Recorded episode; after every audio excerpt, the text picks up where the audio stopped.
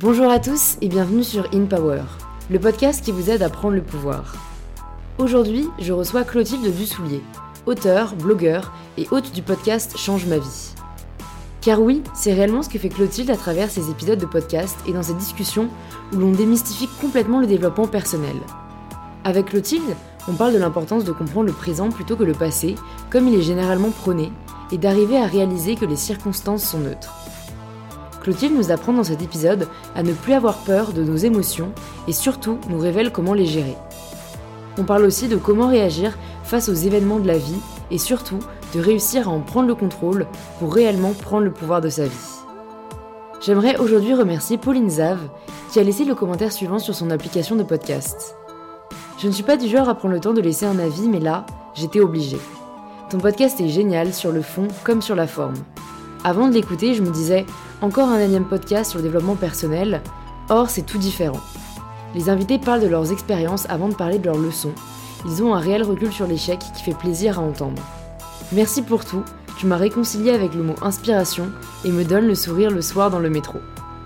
Un grand merci à toi Pauline pour ce message qui vient aussi de me donner un immense sourire et à vous tous qui prenez le temps d'écouter ce podcast chaque semaine et de partager vos retours sur les réseaux sociaux. Et sans plus attendre, je vous dis à tout de suite pour le tout nouvel épisode d'In Power. Ben, bonjour Clotilde Bonjour. et bienvenue sur In Power. Je suis ravie de te recevoir en plus euh, chez toi à Montmartre, donc euh, c'est super. Euh, donc Clotilde, tu es auteur, blogueur et hôte du podcast Change ma vie. Euh, mais c'est pas comme ça que tu as commencé ta carrière. J'avais envie qu'on parle un peu de ça. Parce qu'en fait, c'est marrant, je faisais des recherches de toi euh, donc pour cet épisode et euh, je suis tombée sur l'inévitable Wikipédia. Et j'ai vu une photo de toi euh, dans l'université où moi j'étais l'an dernier, à Berkeley, en Californie. D'accord. Et euh, j'ai vu que bon, toi tu étais pour la promotion de ton livre de cuisine et que donc tu étais avant ingénieur informatique. Est-ce que tu peux me dire un peu bah, comment t'es passé de l'un à l'autre? Alors, j'ai fait des études d'informatique, effectivement. Moi, à la base, je voulais être euh, actrice. D'accord. C'était ça mon rêve quand j'étais euh, enfant puis adolescente. Ouais. Donc, je faisais du théâtre euh, à côté, enfin en même temps que mes études. Mes parents m'avaient encouragée à faire des études en même temps que je faisais du théâtre, dans l'idée que, voilà, d'avoir euh, quelque chose vers lequel me retourner si, si le théâtre ne, ne fonctionnait pas. Et en fait, dans le courant de mes études, j'ai euh, essayé de passer une audition euh, euh, pour, pour le conservatoire du 18e, qui était un bon cours de théâtre, je ne sais pas si ça l'est toujours. Et en fait, cette expérience d'audition a été hyper pénible pour moi, c'est-à-dire que, euh, en fait, d'un coup, je me suis rendu compte que le que j'avais pas les épaules, en tout cas à cette époque-là, pour euh, faire face au, à la compétition. au- J'avais toujours fait du théâtre dans des environnements qui étaient très privilégiés, où c'était des petits, des petits cours de théâtre Des comme ça. Et d'un coup, je me suis dit, non mais alors moi, ça, me battre, euh, développer la carapace pour euh, faire face à ça, ça en fait, euh, je me suis dit, je vais pas y arriver. Ouais. Et donc, euh, comme je faisais aussi des études euh, en même temps à Dauphine, et que c'était le début des années Internet, parce que moi j'ai eu mon bac en 96, et donc du coup en 96-97, on commençait tout juste à avoir accès à Internet en C'est vrai que là c'était le. Et, euh, et en fait, moi, je voyais qu'il se passait un truc, enfin que c'était genre génial, que ça allait changer le monde. Et, comme je prenais des cours d'informatique dans ma formation, je me suis dit c'est vraiment ça que j'ai envie de faire. J'étais aussi à l'époque euh, avec mon, mon copain de l'époque qui est devenu mon, mon mari ensuite, qui lui-même était euh, tombé dans la marmite de l'informatique quand il était petit. Mon père était très branché par ça et tout ça, donc je me suis dit en fait j'ai envie, envie de faire ça. Donc j'ai changé de, de filière d'études, j'ai fait de l'informatique. Et c'est devenu vraiment un truc que, enfin, moi j'adorais ça. J'ai, euh, à la fin de mes études, avec mon, mon copain, donc Maxence, euh, on est parti en Californie pour faire nos, nos stages de fin d'études dans la Silicon Valley. Ouais. Euh, et, et finalement, on y est resté, donc on y a vécu deux ans. Et, euh, et c'est là que j'ai commencé à cuisiner en fait. C'est-à-dire que j'ai grandi dans une famille dans laquelle on- on- ma mère cuisinait très bien, on mangeait très bien, mais euh, moi je cuisinais pas, enfin je, je m'intéressais pas à la nourriture spécialement. Mais en habitant à l'étranger, d'un coup je me suis rendu compte que ça disait beaucoup de choses sur les gens et euh, je me suis mise à cuisiner en fait un peu comme un loisir créatif en réalité. Et, et donc je cuisinais de plus en plus. Je pense que c'était aussi une façon d'incarner mon rapport à la nourriture qui n'a pas toujours été hyper euh, euh, simple. Et en fait, le fait de cuisiner, bah, ça permet de s'intéresser à la nourriture sans que les gens se disent mais quand même euh, tu penses beaucoup à la nourriture. Ah, ça justifie. C'est quelque chose que mon père me dit tout le temps. Ouais, c'est vrai. mais maintenant j'en fais une fierté. Je me dis bah oui, je suis épicurienne. Je, n'ai pas à avoir honte parce que on dit ça comme si on devait avoir honte d'aimer manger. oui, c'est ça. mais je pense que, enfin, je sais pas si on reviendra sur, sur ces idées-là, mais je pense qu'il y a un truc autour de, de la nourriture, de comment on s'alimente dans la société, euh, comment les femmes s'alimentent en particulier. Notamment. Où, où il y a quelque chose de pas forcément évident à négocier quand on est euh, une jeune femme.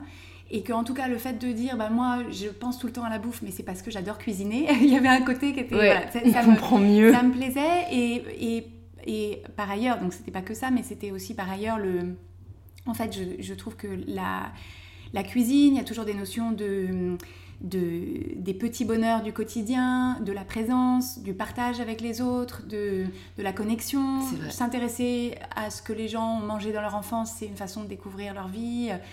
Dans des endroits, la nourriture, c'est une super façon de, de découvrir les, les, lieux, les gens, les cultures, l'histoire, etc. Donc mm. c'était vraiment euh, voilà, quelque chose aussi de sensoriel qui, était, qui me plaisait beaucoup.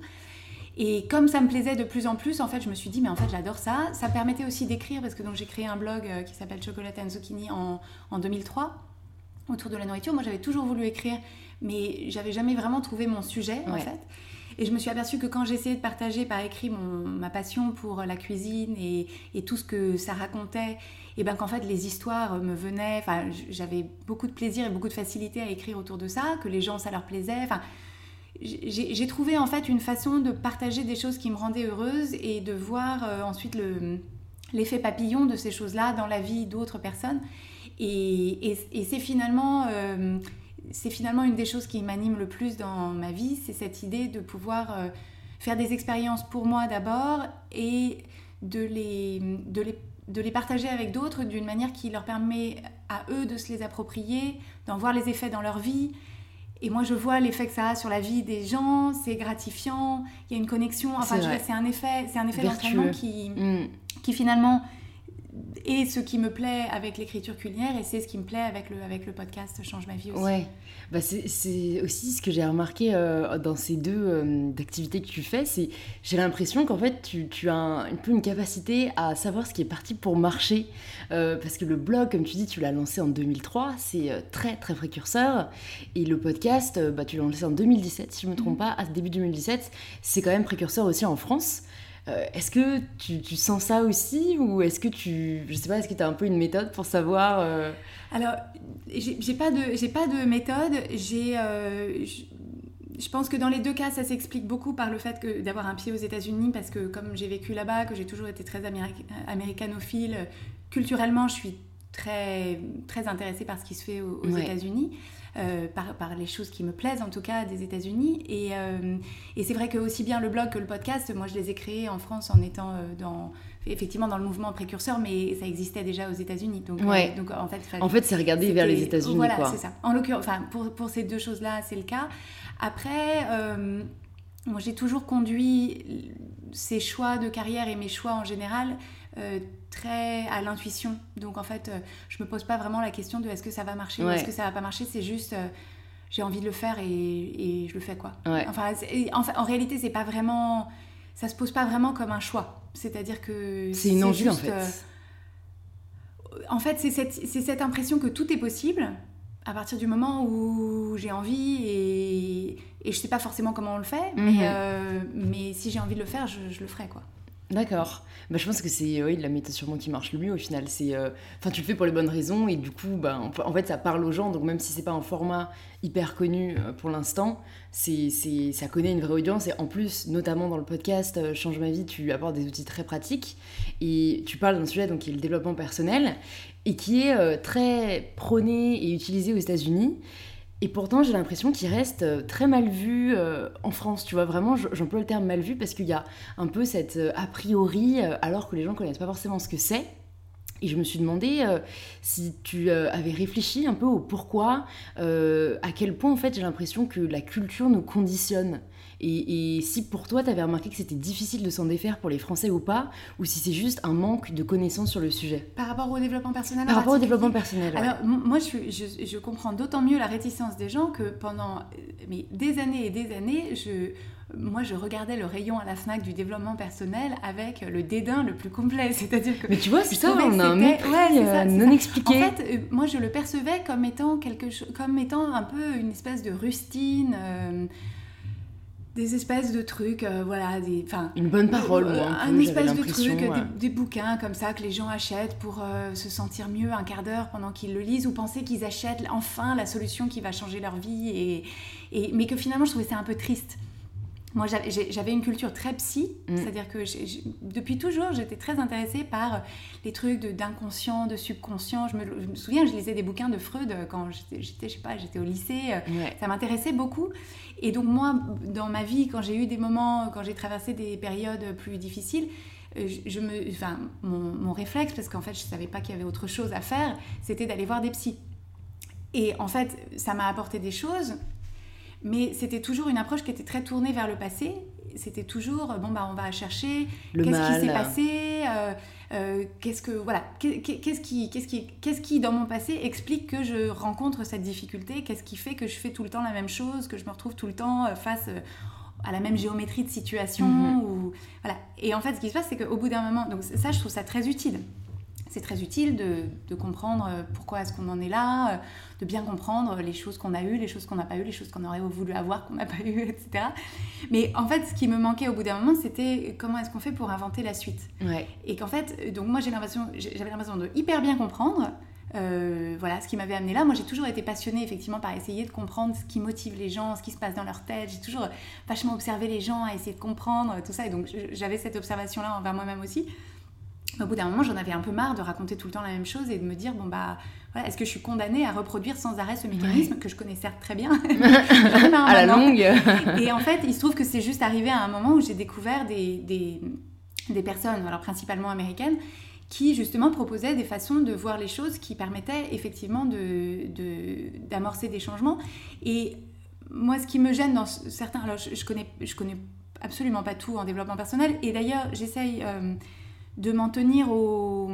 Enfin, j'essaye pas d'avoir une culture générale du développement personnel très large parce que je veux pas diluer en fait le, le, message que moi je porte qui sont les choses qui, qui moi... Je, cherche pas à avoir une, une approche critique du développement personnel, ce qui marche, ce qui marche pas, etc. Par contre, ce que je vois, c'est que pour moi, ce qui ne me parle absolument pas, c'est les titres qui sont du style... Euh, euh, toutes les choses qui vous font souffrir, euh, les personnes dans votre vie qui vous empêchent d'être heureux, euh, voilà, des façons de, de, mettre la personne dans un rôle de victime qui, qui explique pendant 300 pages pourquoi est-ce que vous êtes malheureux et pourquoi est-ce que c'est pas de votre faute. Mm-hmm. Et je pense qu'il y a une place pour ça, mais moi personnellement, je préfère largement qu'on me dise personne d'autre que toi ne peut te rendre malheureuse ou heureuse. Et si tu as envie d'être heureuse plutôt que malheureuse, voilà, euh, voilà ce que tu peux faire. Et les autres, tu les laisses faire ce qu'ils font, être ce qu'ils sont, il n'y a pas de problème. Euh, voilà, tout le monde est dans le même bateau. Et c'est juste toi, qu'est-ce qui toi, qu'est-ce qui t'est utile, toi, qu'est-ce que tu as envie de faire, toi, qu'est-ce que tu veux pour toi, et, et, naviguer la vie comme ça, en fait. Ouais. Mais donc, tu vois, pour en revenir au sujet de, la culture, quand tu décris ça, je me dis, mais quels pourraient être un peu les, les doutes ou les a priori qu'on pourrait lui opposer? Et en fait, j'ai juste l'impression que c'est euh, culturel euh, et que c'est très difficile de, sortir un peu de cette condition, tu vois, dans laquelle on a évolué, dans laquelle on a grandi. Et je pense que ça commence dès l'enfance, en fait, parce que plus j'y réfléchis, plus je me dis, dès qu'on est enfant, on est en France, on n'est pas encouragé, tu vois, à travailler sur soi, à réfléchir, aller voir un psy ou, un coach. Euh, on, est même perçu comme déviant, tu vois, un peu en France quand on va voir un psychologue. Et je me suis dit, ben toi qui connais quand même maintenant beaucoup de choses sur, le sujet, Qu'est-ce que tu changerais peut-être si jamais euh, tu devais euh, implémenter euh, au collège, ou même à l'école ou au lycée, pour rendre le life coaching, je trouve que ce terme est peut-être plus adapté que développement personnel, donc le life coaching plus friendly, plus, plus accessible? En fait, moi j'ai des enfants qui ont 3 ans et demi et 6 ans. pour moi, ça démarre dans la famille de préférence c'est juste euh, d'avoir une meilleure compréhension des mécanismes émotionnels en fait. De qu'est-ce que c'est une émotion, d'où vient une émotion, quand on ressent une émotion, qu'est-ce qu'on en fait? Est-ce qu'il y a euh, voilà, on peut y réagir, on peut y résister, et puis il y a la voie du milieu qui est juste accueillir l'émotion et se dire bah oui, parfois, euh, parfois je suis déçue, parfois je suis en colère, parfois Mm. je suis triste. Bah oui, ça fait partie de la vie, et, et en tant que parent, on peut aider les enfants à faire le tri là-dedans, c'est-à-dire à comprendre quand tu te sens comme ça, quand tu es triste, c'est pas parce que ta copine elle t'a dit ça, c'est parce que ta copine elle t'a dit ça et que toi tu as eu une pensée qui te rend triste. Ta copine peut pas te rendre triste et toi tu peux pas rendre ta copine triste. Tout ça, c'est- dans, ton esprit que, que ça démarre et il n'y a pas de problème. Il y a des fois, tu vas choisir des pensées qui vont te rendre triste. Mais, mais si tu veux, quand on aura marre d'être triste, tu pourras choisir de te dire autre chose sur la situation qui fera que, que tu seras plus triste. Et si tu es triste, bah, c'est pas grave, tu vas te mettre avec moi. Puis on, Ouais. voilà, je vais être triste que tu sois triste, mais moi ça va parce que je suis pas triste. Euh, tu vois, c'est cette vois- idée vois, de ouais, se dire que les émotions, euh, en, en- en fait, je pense que toute une partie de notre souffrance vient du fait qu'on pense que quand on ressent une émotion négative, c'est un problème. Et que du coup, vite, il faut manger un gâteau, il faut boire un verre de whisky, euh, il faut sortir acheter un sac, il faut s'engueuler avec quelqu'un. Non, c'est pas grave. Les Mm. émotions négatives, ça fait partie de la vie, c'est 50-50. Il y a 50% du temps, c'est génial, 50% du temps, c'est pas génial. voilà. C'est vrai, mais tu vois, on nous le dit tellement pas en Bah fait. non, ouais. C'est c'est dingue. euh, Mais tu sais la raison pourquoi C'est parce qu'on vit dans une société de consommation dans laquelle on te dit si tu es malheureuse, achète un sac. Si tu es malheureuse, achète une crème. Ouais. Si tu te sens pas bien dans ta peau, c'est parce que il faut que tu sois plus comme ci, Mm, que tu sois mm, plus mm, comme mm, ça. euh, Tu penses si que ça va lié pas dans ton couple, euh, euh, book un week-end. euh, Ouais, mais donc tu penses qu'il y a une centaine d'années, peut-être 200 ans, les gens ne ressentaient pas d'émotions négatives Parce que si Ah jamais si, on suit cette si, si. réflexion, Mais on- ce serait la oui. société de consommation qui amène les émotions. Non, non, la, société de consommation n'amène pas les émotions négatives. Les émotions négatives, elles font partie de la condition humaine. C'est simplement que la société de consommation te dit si tu as une émotion négative, c'est parce que tu n'as pas le bon sac. Hmm. Ou qu'en tout cas, si tu n'as pas envie de, recevoir, de ressentir cette émotion négative, achète un sac et ça ira mieux. Donc, Elle apporte des, des solutions elle apporte des en fait. solutions factices et, et elle t'envoie le message que euh, si tu te sens pas bien, c'est parce que tu fais pas ce qu'il faut pour te sentir mieux. Et ce qu'il te faut, c'est cette crème, c'est ce sac, Ouais. c'est. euh, Donc en fait, c'est vrai, maintenant que tu le dis, je pense que le terme, c'est qu'elle nous culpabilise, cette société. Tu vois, elle nous donne l'impression que, en fait, ça tient qu'à nous de, changer nos comportements Oui. par la consommation. Mais après, je pense quand même que certaines personnes ne vont pas forcément se réfugier dans la consommation, tu vois. Euh, des personnes qui sont tristes, ils vont juste porter ça en eux-mêmes. Et bah, tu vois, je, sais que notamment dans mon contact, euh, beaucoup de filles anorexiques, et elles, ben, c'est au contraire, elles vont juste se tourner vers elles-mêmes, parfois même se faire du mal. Ouais, ouais, ouais, tout à Tu fait. vois? Non, non, mais je disais, je, je prenais l'exemple du sac pour la consommation. mais- Ouais. Alors, je, le- je vais pas forcément rentrer sur le terrain de l'anorexie parce que je pense que c'est aussi c'est du domaine de professionnels de santé. Oui, donc, euh, tout je à fait. Je veux pas euh, euh, proposer d'outils qui seraient pas forcément euh, appropriés, mais je, mais je pense tout simplement au recours à la nourriture de, de réconfort Ouais. qui est, sans que ce soit des troubles alimentaires à proprement parler, c'est juste cette idée que je me sens pas bien, je, je, je sais pas ce que c'est, je sais pas pourquoi, je sais pas ce qui m'arrive, et donc euh, bah, je sais pas, on m'a pas appris quoi en faire. On m'a pas appris quoi en faire, je sais pas gérer, et donc euh, je vais aller manger un gâteau, je vais aller manger des chips. euh, Ouais, parce que ça et donc, apporte du un coup, plaisir parce un que peu. ça, apporte un réconfort immédiat et, et on, et on comprend très bien. C'est-à-dire que si on pense que quand on re- ressent une émotion négative, c'est qu'il y a quelque chose qui va pas, on va très vite chercher une solution. Alors que si on se dit, eh ben, euh, quand je ressens ça, qu'est-ce que je ressens exactement? Qu'est-ce que c'est? Qu'est-ce que Quelle couleur d'émotion c'est? Qu'est-ce que c'est? Est-ce que je suis triste? Est-ce que je me sens seule? Est-ce que je m'ennuie? Mm, mm, et, mm. et pouvoir être juste comme ça, me dire, bah oui, je peux euh, me sentir un peu seule, euh, m'ennuyer un peu. euh, être un peu déçu, être un peu désœuvré, être un peu agité. euh, voilà. Et je suis pas obligée de. Enfin, je veux dire, je peux être juste comme ça. Et, et c'est ça aussi qui favorise une meilleure connaissance de moi, une Ouais. meilleure connexion à moi-même, qui fait que je me dis, bah, je peux ressentir cette émotion né- négative, j'y survis. Et donc, qu'est-ce que je peux aller chercher dans ma vie? Qu'est-ce que je peux créer? Vers quoi est-ce que je peux aller? Sans avoir peur d'être déçu, d'être rejeté, d'être humilié, d'avoir honte, d'être. Mm, euh, mm. de- d'avoir l'impression d'échouer, de... parce que c'est ça finalement. En fait, c'est ça le problème, c'est que si on, si on cherche à fuir des petites émotions négatives au quotidien, on s'empêche globalement d'aller au devant de tout un tas d'expériences dont on a envie pour soi, mais on se dit aïe aïe aïe, il faut surtout pas que j'y aille parce que qu'est-ce qui se passe si je rate? C'est notamment le cas de la peur, je trouve. En Ouais. tout cas, c'est ce qui va bloquer le plus, je pense, de gens, c'est ne pas faire quelque chose, ouais, par peur, mais t'as raison, en fait, du coup, la peur, ça rejoint d'autres émotions, par peur du jugement, par peur de l'humiliation, par peur de l'échec. qui est en gros une peur d'émotions négatives. C'est-à-dire Ouais. que parce que la peur, il y a, il y a la peur, euh, la peur du cerveau reptilien qui est la peur de se faire mal, la peur de mourir. Donc ça, enfin, c'est la peur du danger immédiat, du danger physique. Ça, qui, ça, qui est vraiment un mode physiologique, quoi. C'est ça. Mais, mais souvent, on confond cette peur-là qu'on veut garder, évidemment, parce que enfin, s'il nous arrive un truc, il faut fuir, il faut réagir, il faut avec, avec la peur des émotions négatives. Mais les émotions négatives, il n'y a pas à en avoir peur, en fait. Parce qu'on peut, enfin je veux dire, l'échec, l'échec c'est... Alors déjà l'échec, bon, tant qu'on n'a pas arrêté d'essayer, c'est pas un échec, mais le, la honte ou, ou l'humiliation, c'est pas agréable. Moi je me souhaite pas euh, d'avoir honte ou de me sentir humiliée, c'est pas agréable. Mais personne n'est jamais mort. Enfin, quand on dit mort de honte, c'est une expression. Personne n'est jamais mort de honte. Il faudrait déjà qu'on change notre vocable, tu vois. C'est ça. Et, et à l'origine de l'origine, bien sûr, la honte, c'était grave parce que la honte, ça veut dire il y a un problème avec moi donc je peux être rejeté de la tribu, euh, mm. jeté en mm, dehors de la mm. caverne et je vais mourir parce que dehors, euh, il y a des, des tigres et des mammouths. Donc là, là il avait le, droit. Voilà. Mais, mais dans, dans, notre société, avoir honte, voilà, être à une réunion, euh, dire quelque chose et que les gens rient bah, c'est pas agréable. C'est pas mm. agréable parce qu'on va se dire, euh, ils trouvent que je suis bête et donc on va avoir honte et donc euh, c'est pas agréable. Mais surtout, comme tu dis, parce que j'ai l'impression que tout est une question de comportement et, de collectif. C'est parce que on nous a inculqué que si jamais les gens riaient, on devait entre guillemets se sentir mal. Mais en soi, moi je pense que ce qui libère le plus, c'est vraiment de s'en foutre du rien des autres. Euh, et c'est, ça paraît facile à dire, mais je pense que c'est aussi facile à faire en fait. Si jamais on se dit juste, je m'en fous. Enfin, en tout cas, moi, c'est quelque chose que j'applique depuis quelques temps, tu vois. Je me dis, mais au pire, tu vois, au pire, on me regarde, au pire, on me. Euh, au pire, oui, on me juge. Mais en fait, je pense qu'on arrête d'avoir peur du jugement le jour où on arrête, nous, de juger. Enfin, en tout cas, ce qui le, jour, le jour où on arrête de juger les autres et le jour où on arrête de se juger euh, nous-mêmes. Parce qu'en fait, finalement, ce qui, ce, qui, ce qui est le plus pénible quand, quand quelqu'un... Imaginons par exemple la situation, on est en réunion, et euh, enfin je suis en réunion, et euh, je pense dire quelque chose, j'ai une idée, euh, je propose mon idée, et, et, tout le monde dit, bah non, c'est nul, ça marchera pas, ou même les gens rient, ou voilà. Ce qui, me, qui me cause de la honte ou de l'humiliation, c'est parce que je me dis, en fait, ils ont raison, je suis nulle.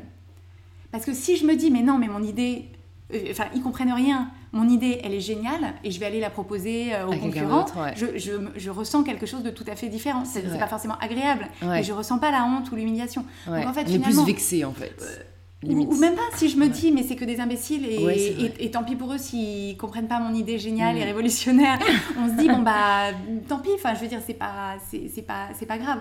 Donc en fait le jugement des autres ne nous fait mal que quand on pense qu'ils ont raison et donc on peut s'en foutre du regard des autres qu'une fois qu'on a vraiment bien solidifié notre opinion de nous-mêmes. C'est vrai. Et que et qu'on se dit, bah moi je pense que dans cette situation, j'ai fait du mieux que je pouvais. C'était peut-être pas parfait, mais j'ai fait du mieux que je mm. pouvais. Donc les gens peuvent trouver que c'était nul, bah voilà, le jour où eux ils seront confrontés à la même situation, ils feront du mieux qu'ils pourront. Moi, j'ai fait du mieux pas les blâmer, quoi. voilà. Mm. Et euh, les gens ils trouvent que c'est bête. Moi, je trouvais au moment où j'ai ouvert la bouche, je trouvais que c'était malin. Euh, finalement, maintenant qu'ils me le disent, bah c'est vrai que c'est vrai qu'en fait, je suis d'accord avec eux, ça marchera pas et c'est pas grave. c'est pas grave, ça me remet pas en question en tant qu'humain, euh, en tant que personne. Ça, ça, veut pas dire qu'on va me rejeter de la caverne, ça veut pas dire que euh, je vais mourir toute seule dans un coin. Manger par les tigres. voilà, c'est manger par les tigres. Et donc, et, mais c'est vraiment ça, c'est-à-dire que on. Donc c'est vraiment cette idée à la fois quand on revient à l'idée de l'éducation des enfants, l'éducation sur le mécanisme des émotions, qu'est-ce qu'elles nous disent, qu'est-ce qu'on en fait, comment est-ce qu'on vit sa vie émotionnelle, ça on nous l'apprend pas du tout. Et par ailleurs, comment est-ce qu'on fait pour euh, progressivement en grandissant internaliser notre euh, notre jugement de nous-mêmes? Parce que quand on grandit, on grandit en essayant de faire plaisir à nos parents, faire plaisir à la maîtresse, euh, se conformer aux autres qui mm. sont du groupe euh, euh, du même âge. Et donc en fait, on, passe son temps à essayer de se définir en fonction de ce qu'on perçoit du jugement des autres. Et c'est juste que en tant qu'adulte, si on continue à faire ça, c'est la recette du, désastre parce qu'il y a autant d'opinions que de hein. personnes.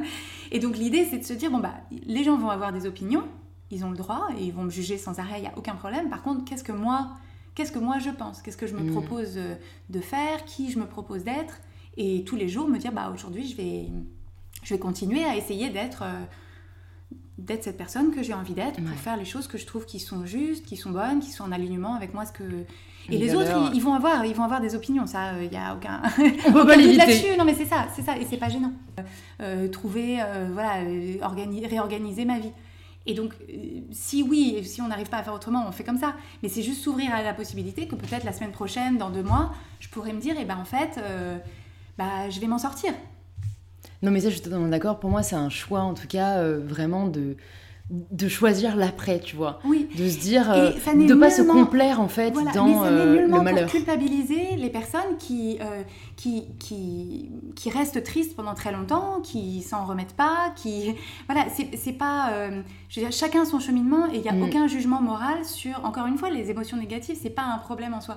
C'est plus que pour les gens qui vivent des situations qu'elles perçoivent comme étant intrinsèquement difficiles, c'est juste l'idée de dire, bah, pour l'instant, effectivement, vous êtes, vous, vous, êtes dans une période où toutes les pensées que vous avez sur la situation génèrent en vous des émotions négatives. Donc, ça va pas. Mais ouvrez-vous à la possibilité que demain, après-demain, le mois prochain, peut-être vous pourrez essayer de voir euh, une pensée un tout petit peu plus philosophe, un tout petit peu plus euh, qui vous remette aux commandes de la situation, si vous le, si vous le voulez. Si vous le voulez pas, moi j'ai aucun, aucun problème avec ça. Et je condamnerai personne de rester malheureux pendant longtemps. Enfin, sais pas, mais c'est cette idée que les émotions négatives, c'est nous qui les ressentons en premier lieu. Et donc, je trouve ça libérateur de se dire, bah, si au bout d'un moment, j'ai envie de voir les choses autrement pour euh, me sentir un peu différemment, me remettre dans l'action, euh, euh, rebâtir les choses et tout ça, bah, c'est possible. C'est possible. C'est possible, il y a des outils et ça se fait. Justement, en parlant d'outils, il y a un exercice que tu conseilles sur le podcast qui est celui du flot de pensée. Et donc le matin, tu écris ton flot de pensée euh, sur le papier avant de te mettre au travail. Et tu dis que cet exercice, rien que le fait d'observer euh, ces pensées va permettre de les changer en mieux. Et après, je me suis dit, c'est vrai qu'à mon avis, c'est un outil euh, qui peut mettre vraiment qui, nous permet à mon avis vraiment de commencer la journée du bon pied, mais je me suis dit, si jamais on a beaucoup de pensées négatives, par exemple, en cette période-là, je pense que ça va juste me faire ressaser. Et du coup, quand j'ai des pensées négatives ou quand je vis des épisodes négatifs dans ma vie, euh, la seule chose qui marche, pour moi, c'est d'agir pour essayer de les changer et de rétablir une situation positive. Donc je me suis, je me suis demandé en fait si pour toi le flot de pensée c'était bénéfique dans tous les cas et qu'est-ce que tu pensais justement de euh, ce phénomène un peu de ressassement? Alors en fait, l'idée du flot de pensée, c'est vraiment de coucher sur le papier ce qui est déjà présent dans ton esprit. Donc l'idée n'est pas d'écrire, je veux dire, si tu as une pensée négative, l'idée n'est pas, pas de l'écrire 20 fois. En fait, c'est vraiment l'idée de, de, poser sur le papier cette pensée négative, de prendre conscience que cette, cette phrase que tu appelles négative, mais moi, il n'y a pas forcément, enfin, moi, j'ai pas forcément de jugement positif ou négatif sur une pensée. La question n'est pas de savoir si une pensée est positive ou si elle est négative. La question, c'est de savoir cette pensée-là, quand je la pense, comment est-ce que je me sens? Et quand je me sens comme ça, comment est-ce que j'agis? Parce que euh, une pensée en soi, c'est pas une question de savoir si elle est vraie, si elle est pas vraie, si elle est positive, si elle est négative, si elle est réaliste, si elle est euh, défaitiste. C'est juste est-ce qu'elle m'est utile? C'est-à-dire est-ce que par rapport à la vie que j'ai envie de créer pour moi, à la journée que j'ai envie de mener, est-ce que si je porte mon attention sur cette pensée, est-ce que si cette pensée, je la tiens pour vraie, je m'y attache, je m'y accroche, est-ce qu'elle génère pour moi des émotions qui vont euh, me, me, faire partir dans ma journée sur le bon pied? Oui ou non. Mhm. Si oui, il n'y a aucun problème, on la garde. Sinon, eh ben, je vais essayer de comprendre euh, cette pensée-là. Je, vais essayer de bien, de bien comprendre ce que cette pensée-là crée pour moi. C'est-à-dire comment est-ce que je me sens et comment est-ce que j'agis quand je décide d'accorder du crédit à cette pensée qui n'est qu'une phrase dans ma tête. C'est vrai qu'en fait, ça permet de se rendre compte, à mon avis, quelle pensée nous bloque en fait. Peut-être, tu vois, si jamais, je sais pas, on doit passer un examen et que du coup on fait l'exercice du flot de pensée et qu'on se réveille tous les jours et qu'on se rend compte qu'on pense beaucoup à euh, je vais échouer cet examen, je vais jamais réussir, on peut peut-être se rendre compte que en fait cette pensée ne nous aide pas du tout, au contraire. Euh, enfin, en tout cas, c'est l'exemple auquel je pense, mais je sais pas si toi tu l'as déjà expérimenté dans ta vie. Oui, tout à fait. Alors, bah, c'est typiquement euh, des pensées d'inquiétude, par exemple, de se dire bah, ah, bah, et s'il se passe tel truc, ça va être terrible. Et de se dire non, mais là, tout de suite, si j'ai cette pensée d'inquiétude, cette pensée d'inquiétude, elle ne m'est utile que pour attirer mon attention sur un problème potentiel dans le futur. Mhm, Soit il y a quelque chose que je peux faire pour m'en prémunir et à ce moment-là je le fais et, voilà, on, croise, les doigts. Soit c'est quelque chose qui est en dehors de mon contrôle. Et à ce moment-là, bah, je ne vais pas passer mon temps à penser à quelque chose qui est en dehors de mon contrôle. Donc, euh, sur quoi est-ce que je peux porter mon attention pour, euh, bah, pour me remettre aux commandes. En fait, c'est toujours cette idée de se remettre aux commandes, de se remettre dans l'action. Mais ce que tu me disais, qui était que quand tu as des pensées que tu, que, que tu juges euh, comme négatives et que pour toi, ce qui est utile, c'est de, de te mettre dans l'action, en fait, la raison pour laquelle ça marche, c'est que tu te mets dans l'action, par exemple, tu vas faire du sport et en ayant fait du sport, tu as accès un accès facile à d'autres pensées qui sont euh, euh, je me sens bien, euh, c'est super ce que je fais, j'ai une bonne hygiène de vie, et c'est ces pensées-là qui font que tu te sens mieux. Ouais. moi, c'est généralement, en fait, je pensais surtout à des cas où je n'ai pas trop le contrôle, justement. Et, et tu vois, ça va être, imaginons, je vais être malade, tu vois, ça va m'énerver vachement, ou je vais m'être blessée, et je ne pourrais pas, entre guillemets, aller bien tant que je n'aurais pas résolu le problème. Donc c'est pour ça qu'en fait, c'était un peu une réflexion en fait que, qui rejoint euh, celle-ci sur pour toi un peu le rôle des pensées vs le rôle des actions, parce que j'ai quand même l'impression que dans ta philosophie, les pensées jouent beaucoup. Et, tu vois, bah, dans ce cas précis-là, moi, les pensées, ça ne changera rien. Si je me dis, ça va aller mieux, euh, ne t'inquiète pas, ça ne durera pas longtemps, moi, j'ai l'impression que j'ai besoin de résoudre le problème très vite, revenir à une situation positive, et là, c'est bon, j'arrive à aller mieux. C'est parce que tu penses que quand que c'est le fait d'être malade ou pas malade qui, ou de t'être blessé ou pas blessé qui régit directement tes émotions. Mais c'est juste parce que quand tu t'es blessé, enfin quand tu es blessé, je sais pas à quelle blessure tu fais référence, tu as une pensée qui est, par exemple, euh, Qu'est-ce que, qu'est-ce que tu penses quand. De quelle blessure on parle? Euh, Alors, je parlais, je parlais pas d'une blessure récente, mais imaginons, oui, je me suis foulé la cheville, et du coup, je peux pas ben, aller faire du sport ça va m'embêter, je vais le ressaser et si tu veux, je vais regarder sur internet euh, comment euh, accélérer la guérison d'une cheville, euh, comment, enfin tu vois, les, outils peut-être les, bandes qui vont permettre en fait de pouvoir y aller, enfin tu vois, et c'est vraiment un peu cette volonté de, résoudre le problème, oui, oui, oui. plutôt que mais c'est parce que la, pensée, la, la, pensée que tu as au sujet de par exemple la cheville foulée, c'est il faut que je trouve une solution. Et donc quand tu te dis il faut que je trouve une solution, ton émotion c'est euh, de la détermination, de la motivation qui te conduit à chercher des solutions sur Internet, tu vois. Mais c'est pas la cheville qui te pousse à, à, l'action. Parce qu'il y a d'autres personnes, la même cheville foulée, qui pourraient se dire euh, euh, mais c'est affreux, je peux plus rien faire, qui seraient du coup abattues et qui du coup passeraient la journée à regarder des trucs sur Netflix ou, ou à se plaindre ou, à appeler leurs amis pour leur dire qu'est-ce que tu fais, moi je suis à la maison, je fais rien, je me suis foulé la cheville. Parce que c'est ces émotions qui vont leur permettre peut-être de se sentir. En fait, tout ce qu'on fait, c'est on, on, est, en réponse ou en réaction à une émotion. Mhm. Non, t'as raison, hein, maintenant que tu l'expliques, en fait, ça doit être ça, c'est je recherche du coup une autre émotion qui me permettra de me ressentir en contrôle. Euh, je, veux résoudre ce, je, veux résoudre ce problème. Et donc, t'es motivé, t'es... Et je ressens quelque chose de positif. non, c'est vrai. J'ai relevé une phrase aussi, euh, je crois, dans une des interviews que tu donnais. Je n'accorde mon intention et mon énergie qu'aux usages et aux gens qui m'apportent des bonnes choses. Et je pense que c'est un objectif vers lequel beaucoup de nos, auditeurs euh, souhaiteraient tendre aussi. Si jamais tu devais leur donner un conseil euh, principal ou un conseil pratique pour y arriver, ce serait quoi? Alors, euh, en fait, c'est vraiment cette idée que, à laquelle je reviens souvent et qui est tout à fait le fil conducteur derrière ce, truc que j'ai dit dans, cette interview, c'est l'idée que nos pensées créent notre réalité et que toute l'énergie qu'on déploie à euh, s'intéresser aux trucs qui nous énervent, aux trucs qui marchent pas, aux trucs qui nous plaisent pas, aux trucs que les gens ont dit ou on trouve que vraiment ils devraient pas dire ça, à toutes les choses que les gens autour de nous font, qu'on trouve que c'est que c'est euh, une, une, indignation, tout ça. Toute cette énergie là, elle fait qu'on se sent pas bien parce qu'on se sent indigné, on se sent frustré, on se sent euh, sans pouvoir, on se sent en colère, etc. et que et, et en fait toute cette énergie là, c'est autant d'énergie en moins euh, qu'on ne dépense pas à euh, aimer les gens qu'on a envie d'aimer, euh, à créer des choses qu'on a envie de voir exister dans le monde, à lire un livre qu'on aime. Et donc en fait c'est vraiment cette idée que la plupart des, la plupart des gens ont l'impression que la vie leur arrive, qu'il y a des choses qui se présentent à eux et que bon bah ils sont bien obligés d'avoir une opinion et que, et que parfois c'est une opinion positive et parfois c'est une opinion négative. Et en fait, moi, ce que j'ai constaté pour moi, et, ce que je propose à d'autres si ça leur plaît aussi, c'est que il y a une infinité de choses sur lesquelles je peux porter mon attention, et que donc j'aime autant, moi, personnellement, porter mon attention sur euh, bah, les choses qui me plaisent, les choses qui m'apportent euh, des choses, euh, les, choses qui m'intéressent, les choses qui m'inspirent. On en revient à l'idée de choix en fait. Ouais, de se rendre compte qu'on est in charge, j'ai un peu envie de dire. Et... Voilà. Et que, en tout cas, et, je, je n'en fais pas une généralité, mais j'ai l'intuition que moi, personnellement, la valeur que je crée dans le monde, elle n'est pas à, me plaindre ou à critiquer les choses qui ne me plaisent pas, mais plutôt à essayer de proposer, enfin d'attirer l'attention, de cultiver et de proposer des choses que moi je trouve utiles et, agréables. et, d'essayer de, bah, de, faire autant de place que possible pour ces choses-là euh, euh, dans le monde.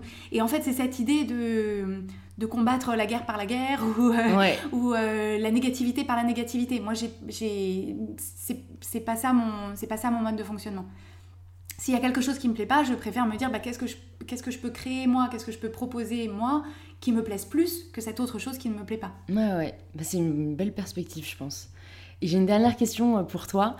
Cela signifie quoi pour toi prendre le pouvoir de sa vie? Alors, c'est vraiment cette idée de vraiment, vraiment bien comprendre que, que le, monde, le, monde est ce qu'il est et que notre zone de pouvoir, elle est vraiment dans, les, dans, dans ce sur quoi on porte notre attention, dans les pensées qu'on choisit d'avoir et de cultiver pour pouvoir se sentir comme on a envie de se sentir, pour agir comme on a envie d'agir. Ok, bah écoute, merci beaucoup Clotilde. et pour toutes les personnes qui souhaitent arriver à ce but, je les redirige vers ton podcast Change ma vie. Merci. Pour ceux qui sont aussi euh, intéressés par la cuisine, donc ton blog euh, Chocolate et Zucchini, je mettrai le lien euh, dans les notes du podcast. Est-ce qu'il y a un autre endroit où tu souhaites rediriger les auditeurs pour en savoir plus sur toi? Bah, Je suis sur Instagram. L'identifiant du podcast, c'est Oui, change ma vie. En ok. Ok, bah je le mettrai aussi dans les notes du podcast. Merci beaucoup à toi Clotilde. à bientôt. à bientôt. Au revoir. Merci de s'être joint à nous dans cet échange avec Clotilde, qui j'espère vous aura appris tout autant de choses qu'elle l'a fait pour moi. Pour ne pas manquer le prochain épisode d'InPower, vous pouvez vous abonner dès maintenant sur l'application que vous êtes en train d'utiliser, c'est ce qui soutient le plus le podcast. Un grand merci à vous et je vous dis à la semaine prochaine pour le nouvel épisode d'InPower.